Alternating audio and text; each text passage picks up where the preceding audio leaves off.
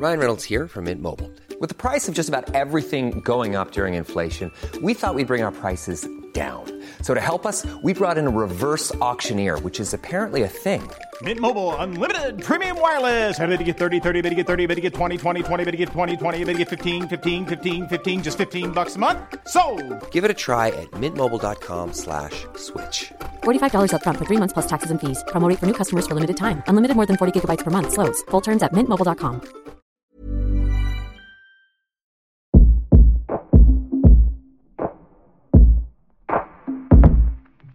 En Remotas, contamos las experiencias que han marcado nuestra manera de entendernos como mujeres. Historias de solidaridad, empatía y hermandad. Remotas es un podcast quincenal conducido por Sofía Garfias, Begoña Irazábal y Sofía Cerda Campero.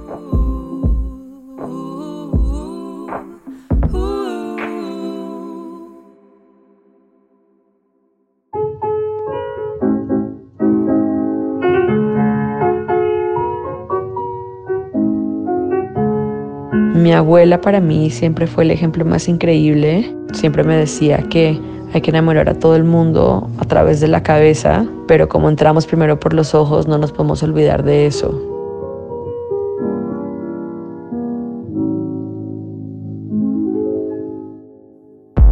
Bienvenidas y bienvenidos a Remotas. Yo soy Sofía Garfias. Estamos muy contentas de estar de regreso, después de estos meses de descanso. Nos hemos preparado para seguir contando historias sobre solidaridad, empatía y hermandad. Este primer episodio de la segunda temporada surge de una colaboración muy especial con las chicas de Emperifollá, un medio independiente dedicado a la moda, belleza y cultura latina desde un enfoque político y social. Emperifollá quiere decir arreglado, adornado, coqueta, como decía María Félix, antes muerta que sencilla. Emperifollá, para mí, es arreglarme, ponerme linda, para mí para nadie más. Ella es Frances Solá Santiago, periodista y fundadora de Emperifollá. Su historia hace un cruce intergeneracional para entender la moda y la belleza desde el aspecto ritual. La estilización del género es un rasgo cultural que se hereda como identidad y tradición. ¿Cómo construimos nuestra identidad a partir de lo que heredamos de generaciones pasadas?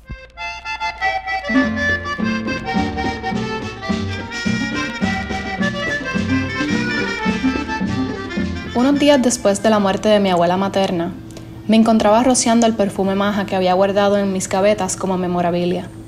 Roció un poco en mis muñecas y mi cuello, y el olor inundó mi pequeño cuarto en Nueva York. Me transportó de inmediato a los días que pasaba en la casa de mi abuela cuando era pequeña, cuando buscaba entre su maquillaje y prendas sin su permiso. Y ahí me di cuenta que jamás volvería a oler su perfume otra vez.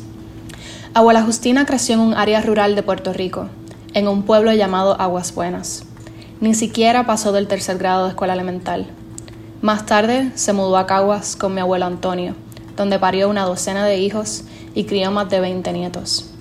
Para el tiempo que llegué a la adolescencia, era fácil contar más de 70 personas en una fiesta de los Santiago Caes, y abuela Justina era su matriarca.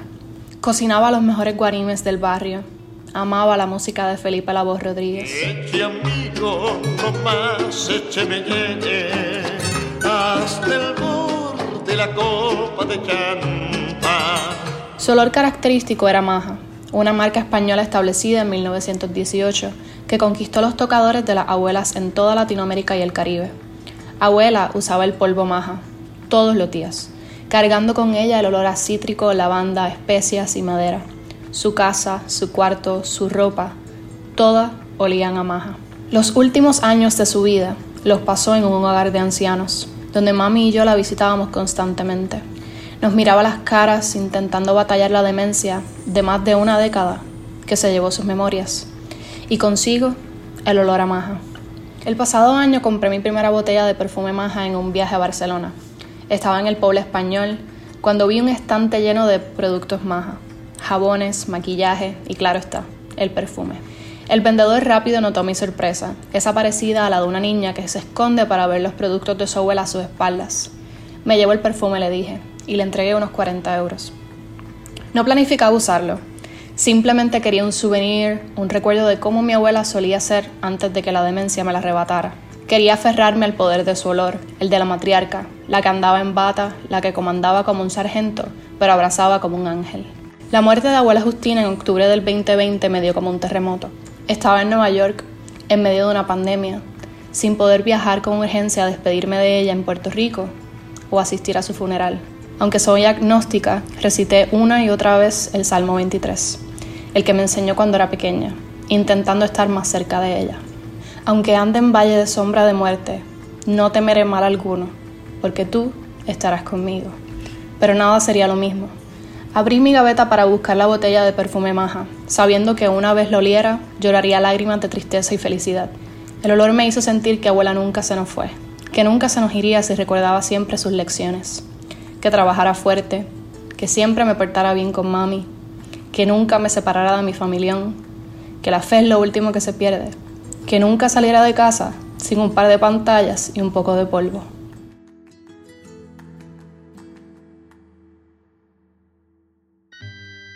Mi abuelita fue pianista, fue mi primera maestra, entre el piano y muchas otras cosas. Me acuerdo que siempre usaba el mismo perfume, Dune de Dior, y me explicaba que había que ponerse muy poquito, detrás de los lóbulos de las orejas y en las muñecas. Me acuerdo que decía que el perfume era como un placer personal para que uno mismo lo oliera y sintiera, que no era para que se estuviera compartiendo con el resto del mundo. Como que siempre me quedé con esa enseñanza y la verdad concuerdo con ella. Nuestras historias y experiencias impregnan a nuestros objetos de memorias y significados. Hace poco tiempo leí Un apartamento en Urano, de Paul Preciado, y en uno de sus ensayos describe cómo Simón de Beauvoir usó un turbante como signo distintivo de la realidad política, como signo de sus creencias, como signo de su personalidad. Además de las mujeres que en Oriente históricamente han usado velos o turbantes como accesorios de la identidad, el turbante había estado de moda durante el Segundo Imperio en Europa sin embargo, Beauvoir, como muchas otras mujeres, lo adoptó en el 39, al inicio de la Segunda Guerra Mundial, pues estilizar el pelo en ese contexto se consideraba un lujo. Más adelante, Simone de Beauvoir lo incorporó a su guardarropa para representar su disidencia de género, es decir, para apartarse de las costumbres y el deber ser de la mujer. De Beauvoir es una de las mujeres que nos heredaron la posibilidad de desobedecer. Mientras algunas mujeres adoptan ciertas prendas para denostar una postura política, las revistas y los medios de comunicación han dado lecciones sobre cómo ser una mejor mujer. Cómo ser más bella, más delgada, más apropiada, más correcta, más discreta, más prudente, mejor madre, mejor esposa, mejores de lo que somos. Dressing a little makes her feel and consequently look more charming. Mother, too, changes from her daytime clothes. The women of this family seem to feel that they owe it to the men of the family to look relaxed, rested and attractive at dinner time. Las mujeres de esta familia piensan que le deben a los hombres verse más relajadas, descansadas y atractivas a la hora de la cena, dice el anuncio. En este marco, durante los años 60, la escritora brasileña nacida en Ucrania, Clarice Lispector, regresó a Río de Janeiro después de vivir ocho años en Washington, D.C., rodeada del conservadurismo de la época. Lispector, recién divorciada, comenzó a escribir crónicas para mujeres, firmando bajo nombres inventados, Teresa Cuadros, Helen Palmer o Ilka Solares. Escribía cosas como... En casa, incluso tú podrás fabricar tus cremas de belleza como una hechicera moderna que fabrica sola su elixir de la eterna juventud. Una hechicera casi siempre trabaja con fuego. Tú también, así que la cocina será tu cuartel general. También porque allí está la licuadora, otro instrumento de hechicera moderna. Y en el fuego, por ejemplo, prepararás un shampoo especial para pelo graso. Receta fácil.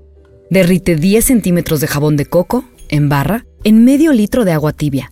Añade 100 gramos de glicerina líquida. Déjalo enfriar y añade el zumo de un limón. Leí Laboratorio de Hechizos, en Solo para Mujeres, Consejos, Recetas y Secretos, de Clarice Lispector, editado por Ciruela, que recoge 290 crónicas publicadas sobre todo entre 1959 y 1961. Ser parte de la historia que comenzaron mis abuelos es una manera más de acercarnos y de compartir. Amar y cuidar los mismos objetos que ellos quisieron y cuidaron es otra manera de estar en familia, de tenerlos cerquita de mí. Estas prendas que vivieron con mi abuela, luego con mi mamá y mi tía, y que en diferentes décadas las hizo sentir elegantes, seguras, abrigadas y guapas, ahora son mías y siento lo mismo, tal vez incluso con más fuerza porque tienen sus emociones y su energía. Hablamos sobre nuestras abuelas a partir de nuestros recuerdos. Hablamos de ellas a partir de nosotras mismas. Hablamos de ellas para dejar rastro, para no olvidar. Nos preguntamos qué sigue para nosotras como esas nietas de estas mujeres que tomaron un lugar en el mundo. Sus anécdotas nos han construido y gracias a ellas estamos aquí. Así.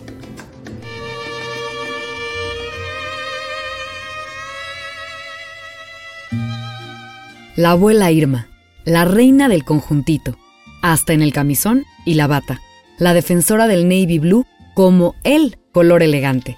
Irma Lujambio Raffles nació el 5 de enero de 1932 en la Ciudad de México, y para mí se hizo la luz con su risa. Estudió en una academia de puras niñas, luego mecanografía y trabajaba en la agencia de publicidad McCann Erickson, junto con Piedad Irazábal, quien después se convertiría en su cuñada. Sí, ella se casó con mi abuelo Juan José Irazábal en 1955. Su luna de miel fue en Acapulco, tan solo 10 años después de que Agustín Lara y la doña hicieran el mismo plan. Acuérdate de Acapulco, de aquellas noches, María bonita, María del alma. A la que se llevó los vestidos que le hacía su mamá, mi bisabuela Julieta Raffles, una costurera estelar. De ella heredó la abuela el gusto por las telas, la parisina, las agujas, el estambre, las mercerías. Ir al centro de la ciudad a estos menesteres para ella era la gloria, y con gusto se trepaba al metro. De ella nos viene a la familia entera la pasión de ver gente y de inventarle historias. Si esos de allá estarán casados, si este anda de coscolino, si ella trae la falda muy corta, si cómo anda con esos pelos, si no le molestarán los pies con esos zapatos, y así, así, hasta tener relato de todo aquel que se cruce con ella, con nosotros. También amaba el Liverpool de Polanco, el de la gota gigante como de mercurio. A veces el olor de la perfumería, mezclado con el de la dulcería y el del aceite de coche en el estacionamiento, me recuerda a ella, y su deseo de comprarme unos guarachitos azul marino, una pijama, una blusita más mona, pero con la promesa de que yo podría elegir lo que yo quisiera. No muchas veces era verdad. Lo que sí conservo son todos tus sobres amarillos de lo que tú llamas la cuelga, o el dinerito de cumple y Navidad con los deseos más lindos en tu caligrafía perfecta. En los 50, el abuelo trabajaba en la Burroughs. Arreglaba las computadoras de ese entonces. En 1959, después de cuatro años de casados, le ofrecieron trabajo en Detroit, en Estados Unidos, para ser un técnico internacional y componer las máquinas en toda América Latina. Mi abuela con tres hijos se sentía importante de vivir ese American Dream y mi tía Irma, la mayor, mi papá y Grace tuvieron la fortuna de disfrutar del trick or treat. Y mi manina Laura nació allá. En el 63 le ofrecieron a mi abuelo una gerencia en México y la abuela quería estar cerca de sus papás. Así que mientras empacaban, una vecina llegó alarmada para ver si habían visto las noticias que parecía que habían matado a John F. Kennedy.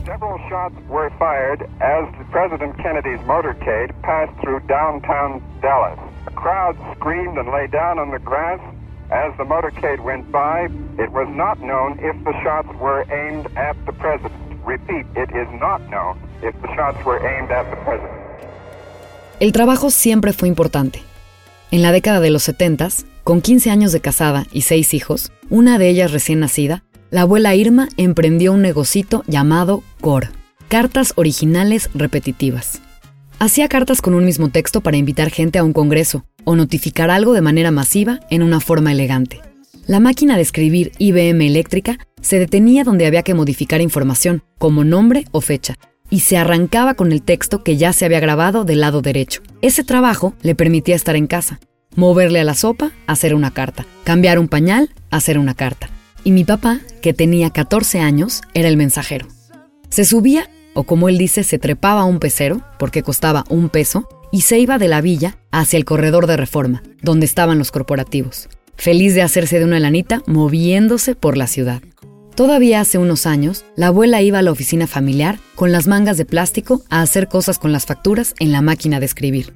Por eso el señor Nor, como ella lo llama, y el arroz verde valle fueron sus grandes aliados a la hora de comer. De chica, Yo pasaba mucho tiempo en su casa. Me decía que no me viera tanto en el espejo porque se me iba a parecer un monstruo. Supongo que en su afán de educarme para no ser vanidosa. Y entonces yo retaba al reflejo sacando la lengua y arrugando la nariz, a ver si me seguía o a ver si de pronto salía un humo y un diablo rojo como el de las piñatas. Pero solo si era de día. De noche me daba un terror pánico y evitaba los espejos a toda costa. El cuarto de los abuelos tiene una cómoda sesentera, o así lo recuerdo, con algunas figurillas tipo Yadro de las que mi abuela es fan, al igual que de su colección de animalitos de Swarovski, y en la pared unos cuadros de pétalos de flores secas, todo en tonos otoñales. Así es mi abuela. Sobre una charola, los perfumes, el clásico Chanel número 5, cuya tapa se empezaba a despostillar por la falta de uso. Se lo ponía más que nada en ocasiones especiales. Cuando se murió su hija, mi tía Elsa, la abuela empezó a usar su perfume, un Burberry, como si con ese olor pudiera perpetuar su presencia, impregnado en una mascada bonita como un tesoro eterno. Para los abuelos, los horarios son todo. El desayuno es a las 8 a.m., la comida a las 2 p.m. y la cena a las 8 p.m. Si hay invitados, hay chance de botana. El mejor queso Oaxaca de la historia, en cubitos. Crujitos en un bol metálico y tequilitas o cubas para quien quiera, que tenga más de 16 años o por ahí. Pero eso es aparte. La abuela se baña y se pone una bata para arreglarse. El sonido de la secadora es clave. Significa que se está haciendo las ondas en ese pelo suyo castaño que nunca se tiñó. Creo que algo tiene que ver el abuelo en eso. Luego seguía el spray con un par de movimientos muy precisos. O en su defecto, el mousse de L'Oreal, el blanco que tenía una pintura como de Piet Mondrian en la lata. Yo jugaba mucho con el mousse. Me asombraba esa espuma que se desvanecía en el pelo. Lo que más me gustaba era encerrarme en ese baño de mosaicos de conchas de mar y revistas Hola que la abuela compartía con mi tía Grace. A ver qué productos había, para qué servían, cómo podía hacer uso de ellos, ser grande, poderme ver al espejo sin límite de tiempo. La abuela no usaba cremas muy caras. Para limpiarse la cara, por ejemplo, un agua de rosas había de cualquier farmacia, o la crema C de Pons. Si cierro los ojos, tengo la mezcla del olor de esa agua de rosas con un aliento de boca recién lavada. Ella me enseñó que no debía quedar rastro en el lavabo, que eso era de mal gusto, sobre todo para los esposos. Junto con esos productos, el olor del aquapunk, un spray azul con el que mi tía Claudia nos hacía los flecos ochenteros con la técnica conocida como crepé. A la abuela Irma no le gustaba que la viera sin pintar. Sentía que tenía los ojos color nuez muy chiquitos y que tenía que esforzarse en que se le vieran grandes para ser seria. Se pintaba la boca siempre del mismo color, con un pincelito que insertaba en un bile, como ella le decía casi del color de los labios, un tono más oscuro, un Revlon que según mis investigaciones lleva por nombre Sandalwood Beige o Toast of New York. ¿Cuántos habrá comprado y tirado hasta la última de sus pinceladas? The new American classics in Moondrops lipstick by Revlon. As American as apple pie. But sexier. La abuela tiene Alzheimer. Cuando me enteré, me desinflé. Me deshice en un sillón. Me convertí en una astilla astillada. Sentí un miedo hondísimo. Y aunque ahora eres más desinhibida, disfrutas de la música, te dan menos miedo los escotes y te haces las uñas de gel en tono coral, te pido que reces conmigo el ángel de la guarda que tú me enseñaste, para que te vayas como tú y yo nos conocemos, para que me pidas que no abuse de la cola de caballo, que me seque el pelo de vez en cuando. No dejes de preguntarme si mis amigas de la universidad son pirurras. Llévame a tu closet secreto de la cochera por los chocolates crunch. Y nunca dejes de ofrecerme jaletina, como tú le dices a la gelatina. Al terminar el postre, podemos ir a vernos al espejo y retocarnos juntas los labios, para que nos digamos si tenemos el diente pintado.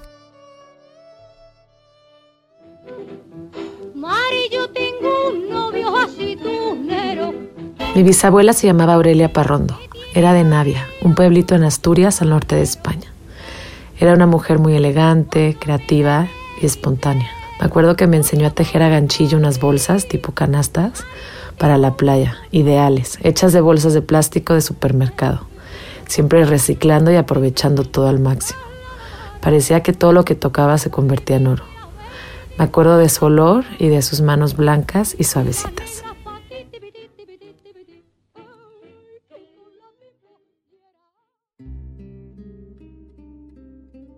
Es una oda a esas mujeres que reclamaron su lugar en pleno desarrollo del mundo moderno, cuando apenas algunas de ellas se sacudían el conservadurismo ferviente y empezaban a usar pantalón, cuando el sistema sufragista por fin las dejó votar, Pensamos en las abuelas disidentes, en las desobedientes, en las que trabajaron y también en las que no.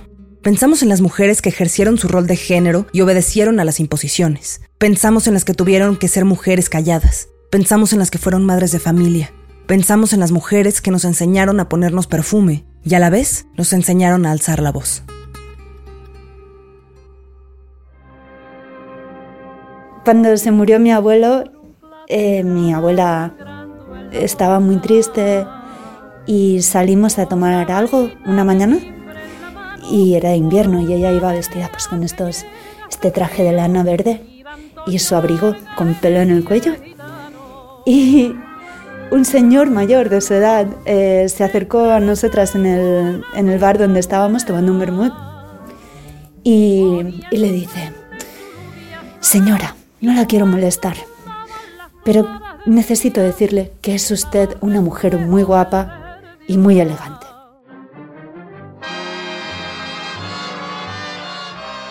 Antes de mudarme a Nueva York, un 26 de enero como hoy, hace cinco años, pasé a despedirme de mi abuela Isabel, quien vive al sur de la Ciudad de México. Nos sentamos en la mesa del antecomedor, tomando café y comiendo garibaldis del globo, hablando de lo que me esperaría. Mucho frío, muchísimo, dijo ella. Pero vas a estar bien. Qué bueno, reina. Me llamas, por favor. Me cuentas dónde vives que yo más o menos ubico. Antes de irme, me preguntó qué tenía para el frío. Le dije que un abrigo de lana que mi mamá usaba cuando vivía en Cambridge hace 40 años. No, no, no, no, no, te vas a congelar. Entró a su closet, donde entre varias cosas guarda los chocolates de cereza turín que se come de postre, uno al día, nada más, y sacó un abrigo de gamuza que llegaba hasta el suelo. Me dijo que me lo probara. Ese me lo compré en Nueva York, me dijo llena de orgullo, acariciando la tela pesada con algunas manchas de decoloración del sol. Te queda perfecto. Yo creo que yo era de tu talla. La verdad es que ella era mucho más delgada. Me quedaba un poco apretado y no era un abrigo necesariamente caliente, pero a las dos nos emocionaba mucho que me llevara una parte de ella. Me llamas, la quiero mucho, que no se le olvide. A veces mi abuela me habla de usted, no sé si es un modismo suyo o algo que agarró de mi bisabuela salvadoreña, de quien yo no sé casi nada. Los años han pasado y con ellos las memorias de mi abuela quedan almacenadas en algún otro espacio al que su recuerdo ya no llega. No sé cómo voy a reaccionar si algún día no me reconoce. El pensarlo me da una punzada en el pecho, un golpe frío en la cara, un dolor paralizante y profundo. Escribir esto, por ejemplo, me ha tomado semanas. Me impresiona la cabroncísima capacidad que tengo de reprimir. Me aterra la posibilidad de que la abuela no sea eterna, que quizás algún día yo también olvide. Me aferro a lo que puedo ver para poder recordar. El abrigo, los anillos, los chocolates, las fotos de ella cuando era joven, de ella en su boda, de ella con mi mamá, de ella conmigo, de nosotras, de la música.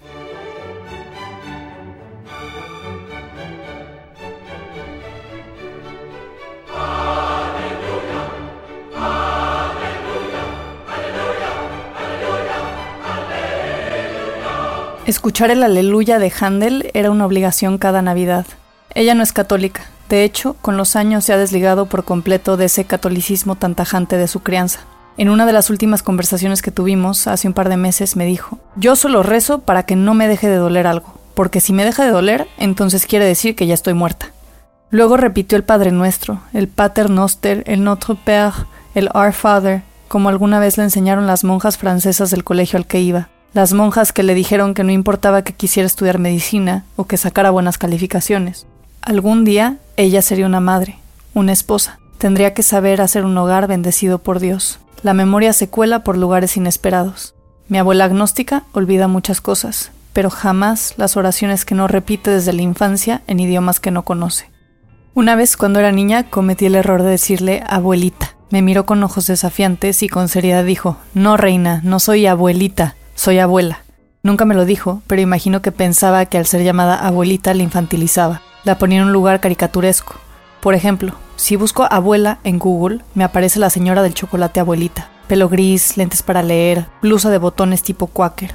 Si continúo con la búsqueda, me salen otras mujeres de pelo en diferentes tonos de blanco y gris, mujeres con delantal y bolsa de mandado como salidas de una canción de Cricri. ¿Por qué? Dime, abuelita ¿Y por qué eres viejita? ¿Y por qué sobre las camas? Mujeres complacientes, mujeres serviciales, mujeres asexuales. Mi abuela no es ninguna de esas cosas. En ese tiempo, en ese mundo distinto, todo parecía estar diseñado para el elogio constante y la comodidad de los hombres, padres, maridos e hijos a quienes había que atender. Cuando mi abuela se casó, llegó una casa ya puesta, a una vida diseñada para ella sin su consentimiento. Todo estaba ya decidido por mí. Yo no tuve que hacer nada, me dijo una vez. Muchos años después, mi abuelo quebraría y lo perdería todo. La vida de elegancias y lujo se iría por completo, y ella al fin, momentáneamente, se acercó a la medicina. Mi abuelo murió durante la quiebra, y mi abuela, a sus 45 años, estaba sola. Sin haber ido a la universidad y con deudas encima, montó un negocio de pijamas y camisones, uno que la sacó adelante hasta el día de hoy. Mi abuela trabajó hasta los 80. No sabe cocinar, usa poco maquillaje, no se saca las cejas porque le duele, no usa perfume porque le da migraña, no teje, no decora y jamás se ha quedado callada. Soy como la rabia, siempre dice. Tengo una foto del día de su boda al lado de mi cama. Me la regaló mi tío Pablo cuando me mudé a esta ciudad. Ahí veo a mi abuela Isabel a los 19 años del brazo de mi abuelo Guillermo. La veo con su vestido color crema ajustado de la cintura. Trae flores en la cabeza y un velo que le cubre toda la cara. Si forzo la mirada, alcanzo a distinguir su anillo de compromiso. Un anillo con una perla que siempre fue el objeto de mi fascinación. En mis tiempos las perlas querían decir lágrimas, dice un personaje en la obra de la casa de Bernarda Alba, a propósito de un anillo de compromiso de perla. No sé qué habrá significado, pero puedo decir que es el anillo más bonito que yo he visto. Este te lo dejo, me decía cuando me lo probaba, y mi obsesión llegó a tal grado que llegué a soñar que lo traía puesto. Pero nada es para tanto ni para siempre. Hace un par de años, cuando empezaba la demencia, mi abuela salió a la calle y le quitaron el anillo que juré que algún día sería mío. Ahora solo veo ese anillo en mis recuerdos. Me lo imagino al centro de la mesa, con su suéter color vino de cuello en B y esos pantalones de vestir que muy posiblemente le copió a mi mamá, contenta de tener a todos en su mesa. Cierro los ojos y escucho el aleluya, reviviendo todo eso que fue y no volverá a ser. La memoria no es lineal, sino inconsistente y cambiante, como mirar por un caleidoscopio fragmentos de una vida que aparecen y se desvanecen. pero no sé, mis recuerdos de, de abuela igual y son algo diferentes a los temas de perfume, lipstick y cosas tan lindas. igual y será más a un buen caballito de tequila, como cuando le dijo el doctor a mi abuela que, bueno, le dijeron que tenía que dejar de tomar y el doctor le dijo que solo se podía tomar un tequila al día. Entonces fue al mercado, al súper o no sé a dónde, a buscar el caballito más grande de México. Y se compró un tequilazo y ese es el que se tomaba al día. Faltó agregar que ese tequilazo se lo tomaba mientras veía el fútbol, las corridas de toros y el box y la lucha libre. Este episodio es producto de una colaboración entre Emperifoya y Remotas Podcast. Gracias a Francesola Santiago, Andrea Devoto y al equipo de Emperifoya. Pueden revisar sus contenidos de cultura, moda e identidad en www.emperifoya.com. Escucharon Antes muerta que sencilla en Remotas. El guion es un trabajo en equipo realizado por Sofía Cerda Campero, Begoña Irazábal, Sofía Garfias y Francesola Santiago. Muchas gracias a Inara González, Andrea Wild, Andrea de la Torre, Mariano Sobiaga, Paola de Canini y Jimena de Iturbide por compartirnos los recuerdos de sus abuelas. La producción y el diseño de sonido es de Daniel Díaz, el Mo.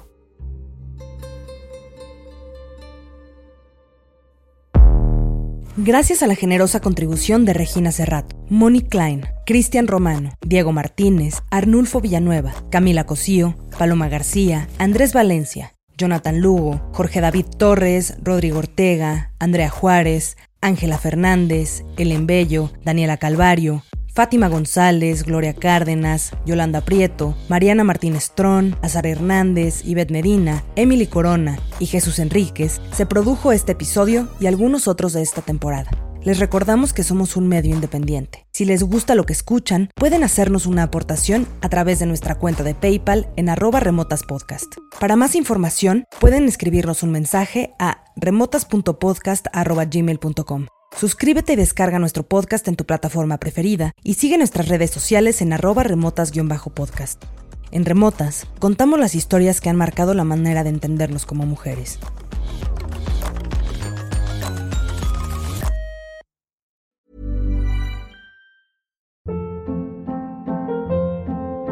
Hold up. What was that? Boring. No flavor. That was as bad as those leftovers you ate all week. Kiki Palmer here, and it's time to say hello to something fresh and guilt-free. Hello Fresh. Jazz up dinner with pecan-crusted chicken or garlic butter shrimp scampi. Now that's music to my mouth. Hello Fresh. Let's get this dinner party started. Discover all the delicious possibilities at hellofresh.com.